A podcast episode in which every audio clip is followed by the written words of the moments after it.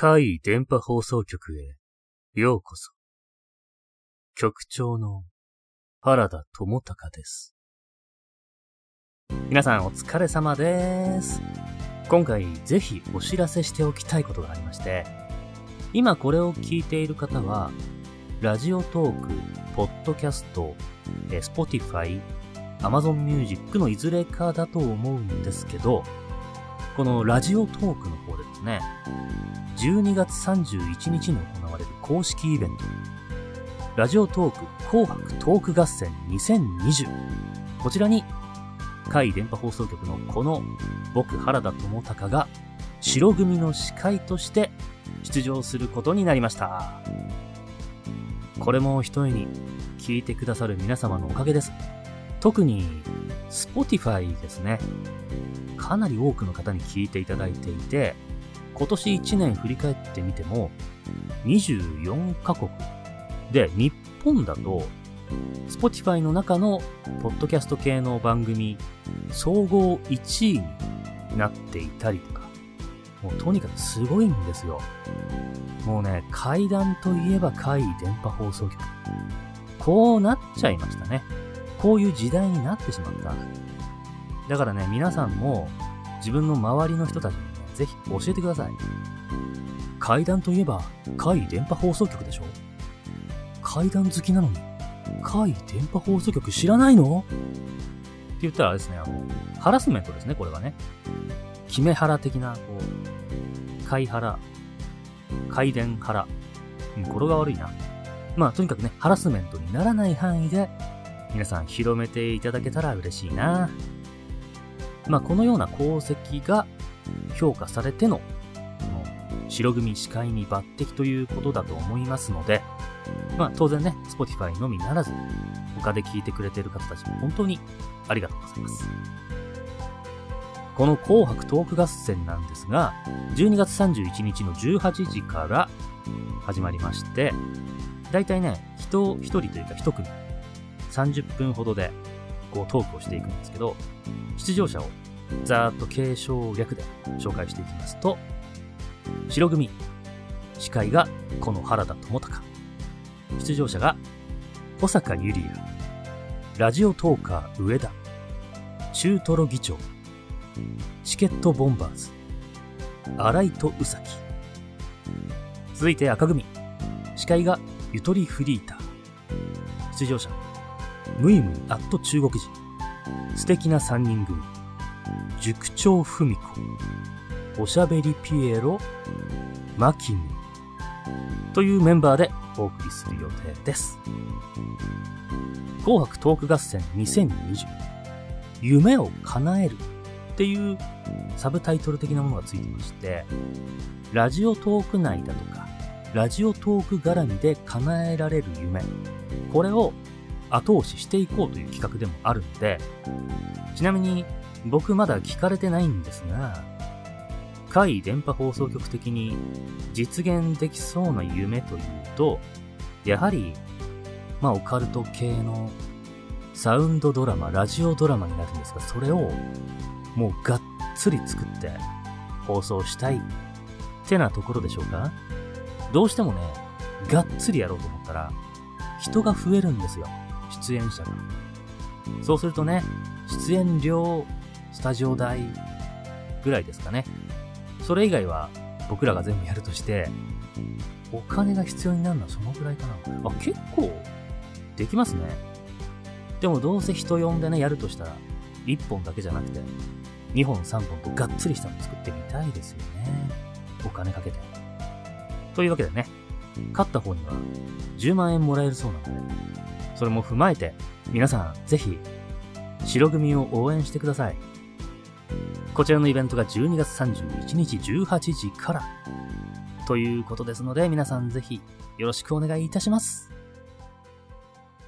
で、その前になるんですけど、今度は12月の29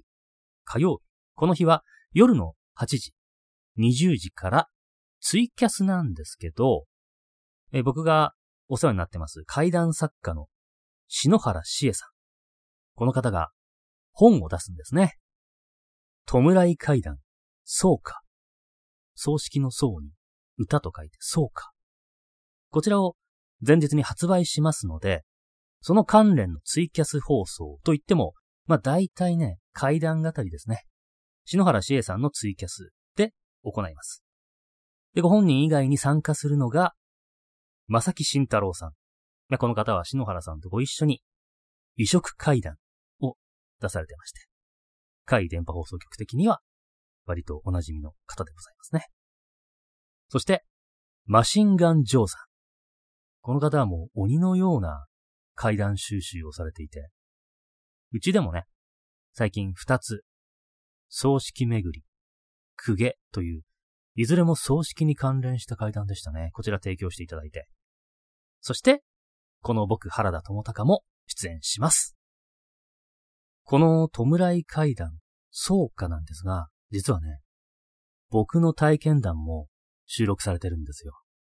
マシンガンジョーさんの提供したお話もあります。そしてですね、今年亡くなってしまった我々の階段仲間の京太郎さん。実は京太郎さんのお話も入ってるんですね。こちら、京太郎さんの生前から、企画してまして、そしてついに実現したという形でもあるんですけど、なんかね、こう、篠原さんご本人的にも、やっぱり京太郎さんに関してはいろいろとこう、言いたい話とか思いとかもたくさん当然あるんですけど、なんかあんまり言うとね、商業に、お金儲けに、その京太郎さん亡くなったことを利用してるみたいな感じになりかねないし、そういう批判もあるかもしれないからということで、おそらくその宣伝に関しては、あんま京太郎さんの話が入ってるっていうことはね、言わない方向で行くと思うんですよ。なので、この場を借りまして、僕の方から、こっそり言っておきます。12月29日、20時から、ツイキャスですね。こちらも、お願いします。今、クリスマスシーズンじゃないですか。サンタクロースって、オカルトじゃないですか。ね知らんおっさんが、トナカイの引くソリに乗って空飛んで、良い子にプレゼントくれるって完全にオカルトでしょ？海外にはね、もっとストレートに怪しい、あの悪い子に動物の内臓を投げつけるだとか、悪い子をさらっていく、なんかブラックサンタ的な話も結構ありますよね。サンタのね、そういう悪い話聞きたいな。そもそもさ、日本で子供たちにこうサンタクロースを信じさせるその夢を壊さないみたいな。あれ何？あんなわけのわからんおっさんいるわけないじゃん。あれを子供に信じさせて何がしたいの？僕ね、物心ついた時から、クリスマスというのは、親とか大人がサンタクロースという紛争をして、子供にプレゼントをあげる日っていう風に認識してたんですね。だからサンタの存在をガチで信じたことなんて、ただの一瞬もない。ところが、サンタクロースの存在をガチで信じている子供とか、いるらしいじゃないですか。皆さんどうでした？あれ、何の意味があるんですかね？信じさせて。いや、あの、治安的にもね、悪いと思う。知らないおっさんがプレゼントくれるよって。ね。犯罪に巻き込まれたりするじゃないですか。この文化何なんだよって僕ずっと思ってるんですけど、何なんですかね。子供には早いうちから現実を教えといた方がいいんじゃないですかね。そんなわけで、サンタクロース絡みの階段ってあんま聞かないなーって思うんですけどね。それ以前にね、やっぱり今年はコロナの影響で、もうね、人と会う機会が減ってるんですよ。仕事もね、あの、まあまあ仕事自体がなくなるとか延期になるっていうこともあり、さらにこう、仕事とかスタジオ行っても、あんまり人来ない。で、演者以外は、